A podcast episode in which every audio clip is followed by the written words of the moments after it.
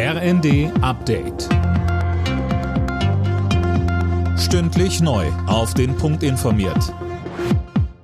Ich bin Gisa Weber. Guten Abend. Kurz vor der entscheidenden Abstimmung im Bundesrat ist der Streit ums Bürgergeld weiter festgefahren. Die Union droht mit einer Blockade. CDU-Chef Merz hat in der Welt am Sonntag noch einmal klargestellt, dass er diesen, Zitat, Paradigmenwechsel ablehnt. Er sieht das Bürgergeld als Weg in ein bedingungsloses Grundeinkommen. Finanzminister Lindner wiederum signalisiert Kompromissbereitschaft. Und Kanzler Scholz gab sich bei einer RD-Veranstaltung gelassen. Wir sind aber ganz entspannt. Wir gehen jetzt in den Bundesrat. Da gucken wir mal am Montag, was passiert.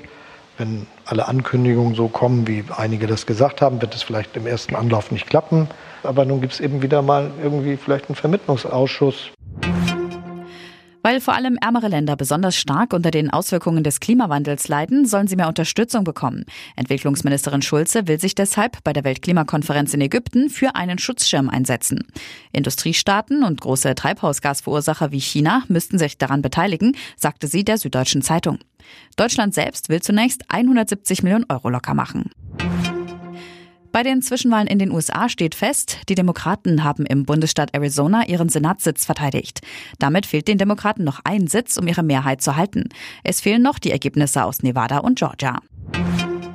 Die Ergebnisse der ersten Fußball-Bundesliga: Schalke Bayern 0 zu 2, Bremen Leipzig 1 zu 2, Hertha Köln 2 zu 0, Leverkusen Stuttgart 2 zu 0, Augsburg Bochum 0 zu 1 und Hoffenheim Wolfsburg 1 zu 2.